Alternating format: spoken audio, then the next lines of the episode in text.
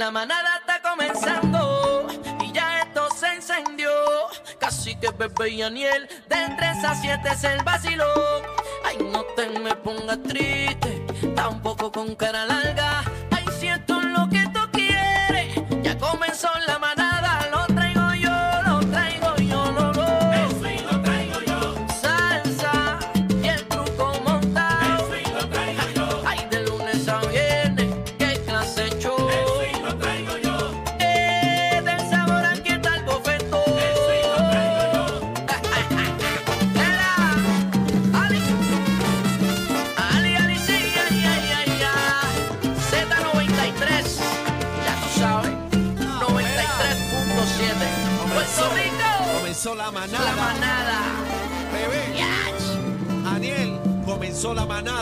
Comenzó la manada. ¡Zumba! Comenzó la manada.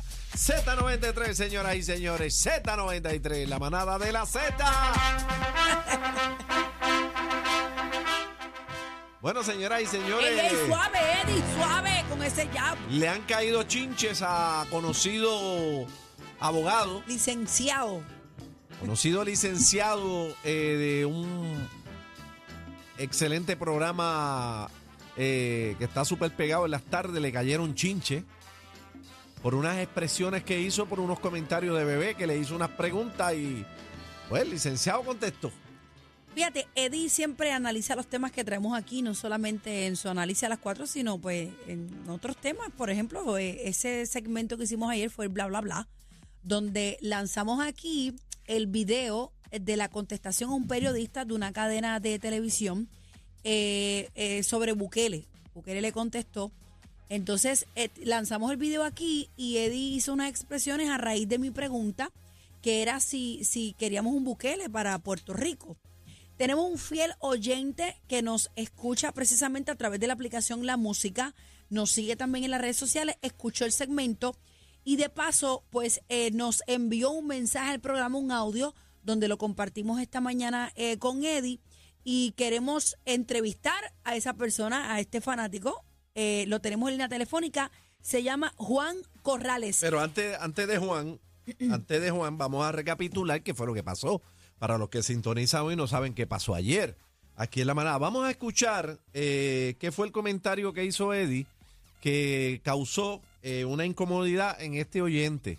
del Salvador. Del Tengo Sa- que decir que él es- él es del Salvador. Él es salvadoreño, pero no vive en El Salvador, vive en Estados Unidos. Ok, vamos a escuchar el, el audio. Vamos a escuchar qué fue lo que pasó ayer aquí en el bla bla bla en la manada de Z93. Adelante, producción. ¿Ustedes piensan? ¿Ustedes están de acuerdo con, con lo que eh, Bukele hace el 100%? Claro, claro. ¿Y Mira, ahí hay varias cosas. Claro. Ellos, eh, eh, él había cambiado, hubo un cambio constitucional para permitir que él pudiera correr a un nuevo término. Y otra cosa que hizo fue que renunció unos días o unas semanas antes para poder, porque allá hay una imposición constitucional que no puede estar en términos sucesivos. Mm. Pero él lo interrumpió renunciando y pudiera interpretarse que fue, burló el sistema. Y por ahí es por donde viene esa cosa. Y entonces, como ya no puede haber términos sucesivos, ahora le está diciendo, y te vas a perpetuar, pudiendo ser, eh, eh, correr para siempre, de ahora en adelante vas a cambiar la constitución. Porque el tipo ganó con el 90% de los votos y con el voto de afuera, de la gente, que- de los salvadoreños que viven fuera, casi el 100% votaron por él. Por los Bueno, pues, cambios que- algo que está ha haciendo bien allí. porque si lo están apoyando. Sí, Claro. sí, sí. Claro. ¿Hace Pero falta un Bukele aquí? Bueno, hace falta, Eddie. Mano, lo que pasa es que también tiene unas políticas que a la gente no le gusta. Entonces sí le gusta cómo brega con los presos, pero no le gusta cómo brega con la opinión pública y las manifestaciones y ese tipo de cosas. Entonces, Bueno, pero por lo menos por la pa' parte, por la pa' parte otra. criminal. Ah, bueno, sí, hay algunas cosas que, que sí funcionan, pero para que eso funcione, tienes que también ser restrictivo en otras libertades que tenemos garantizadas por la Constitución de Puerto Rico. y de Como por ejemplo la libertad de expresión. Ay, a mí lo que me falta es billete. Más nada. Bueno, ahí está. eh, Ese, Eso fue lo que pasó ese fue el ayer. comentario, las expresiones de ese licenciado López eh, que, que causaron un malestar en este salvadoreño que nos envió este audio a través de nuestras redes sociales. Y ahora vamos a escuchar el audio eh, para que sepan de qué estamos hablando. Pero le metió fuego a Eddie. Bueno. Yolanda, espero que le puedas mandar este mensaje al licenciado ahí de la Z que lo estuvo escuchando. Ah, para decirle que está muy equivocado el comentario que hizo, que, que dijo que a Bukele no le gustan las manifestaciones ni, diferentes tipos de opiniones. Al contrario, Bukele siempre ha tenido las puertas abiertas para todos los lo de la prensa. Que le responda de una manera inteligente es otra cosa y que no les gusta lo que él re- le responde, pues ya es problema de ustedes.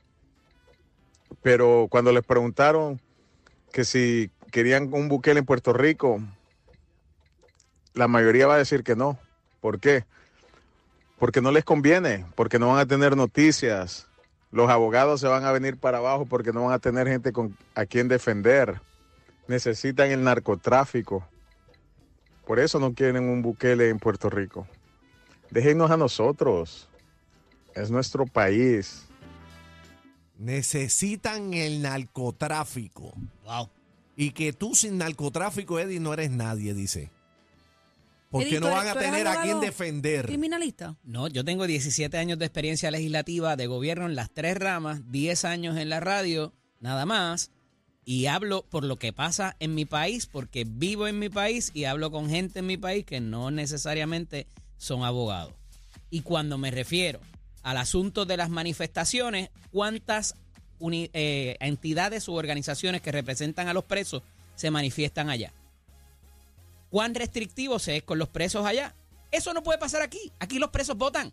Aquí los presos tienen el derecho al voto. Allá no. Aquí no pueden coger un preso y borrarle un tatuaje de la cara.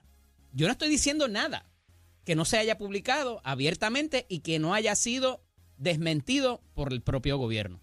La realidad es, de lo que yo hablé ayer, es en los cambios constitucionales, el asunto que hizo para poder eh, salir, ir a la elección nuevamente. Dije que sale electo por el 90% de los votos, lo acabamos de escuchar, que el voto ausente, el que vota de afuera, casi el 100% votó por él, y que para allá funciona, pero aquí no necesariamente esas políticas restrictivas, y utilicé la palabra restrictiva, a la gente en Puerto Rico le gustaría.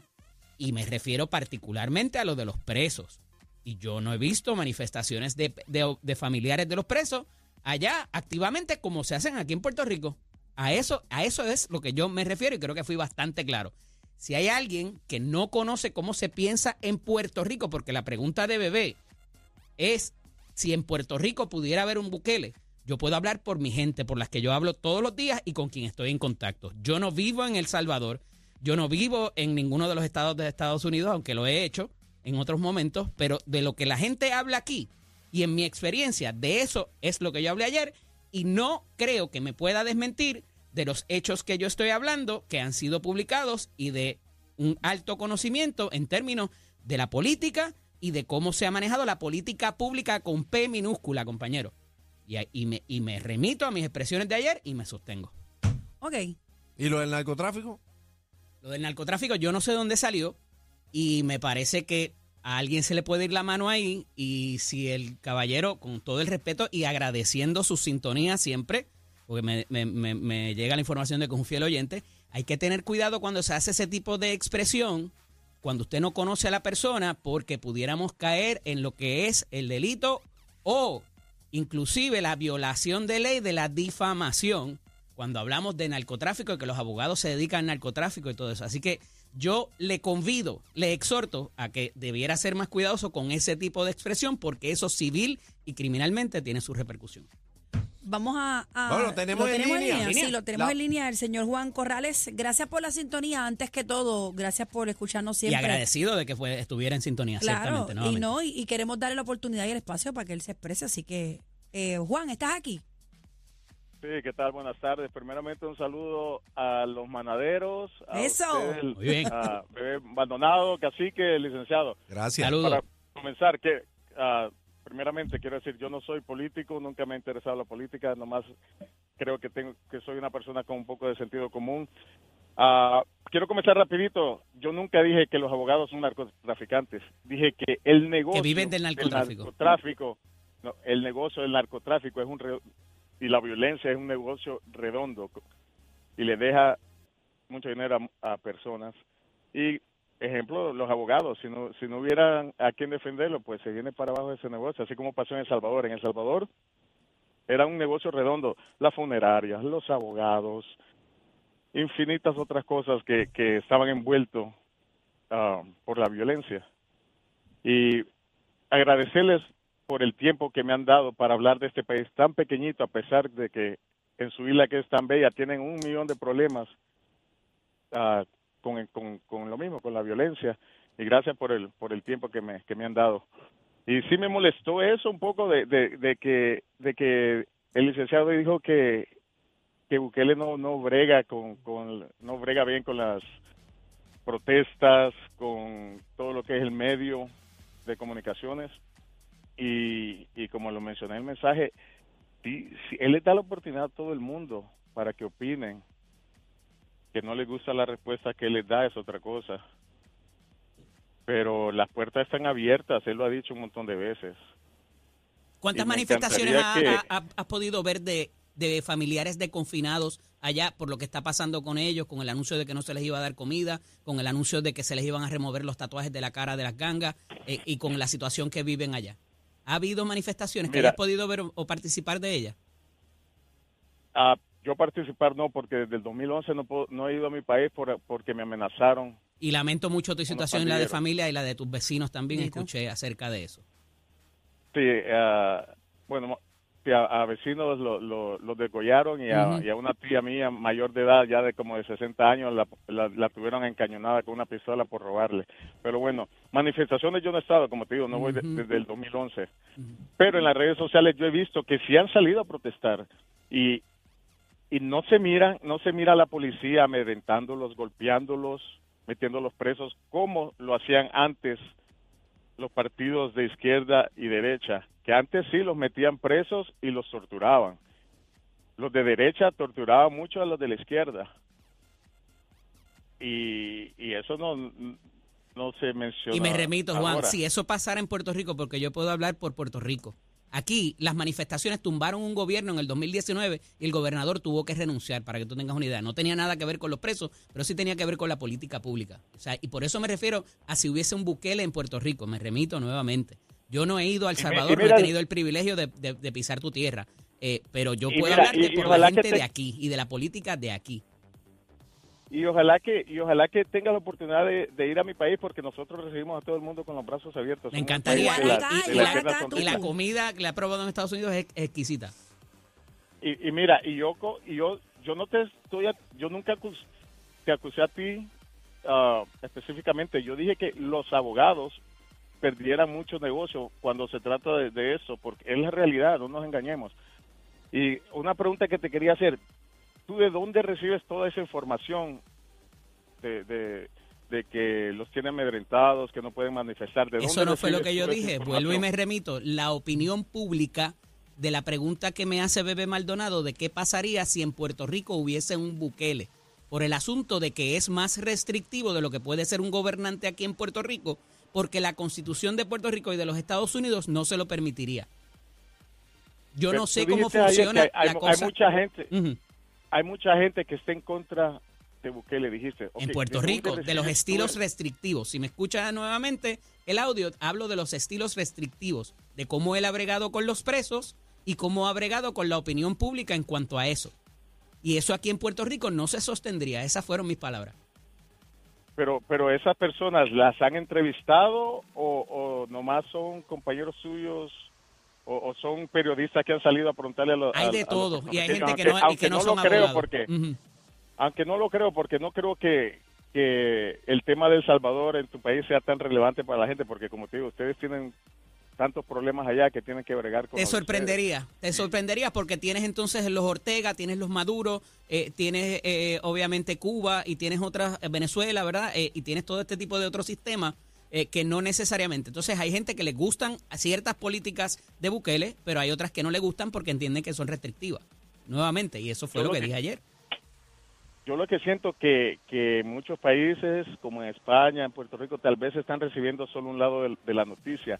Y mi invitación para, para Radio Escucha que les interesa, ah, yo creo que irse a una página independiente como youtuberos, yo creo que pueden tener evaluar más la situación, recibir las dos informaciones y que hagan ellos las decisiones, porque Univisión, Univisión le tira mucho al gobierno salvadoreño solo van a escuchar lo negativo, pero no van a escuchar la parte positiva. Hay, hay otra por ejemplo, hay otra muchacha puertorriqueña que hace poco llegó a El Salvador a, visitar y entrevistar a personas que fue contactada o ella contactó a un Alfaro, que es una prensa que- contra Bukele.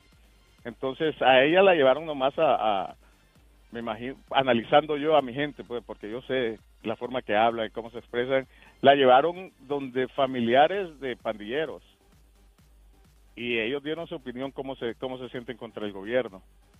Entonces a, a, a los interesados traten de, de escuchar noticias de, de gente independiente, periodistas independientes que les van a dar dos ver- les van a dar las versiones Porque esos periodistas independientes pues. no tienen agenda, como pudiera tener Univision. Ese Sí, es tu pues. punto.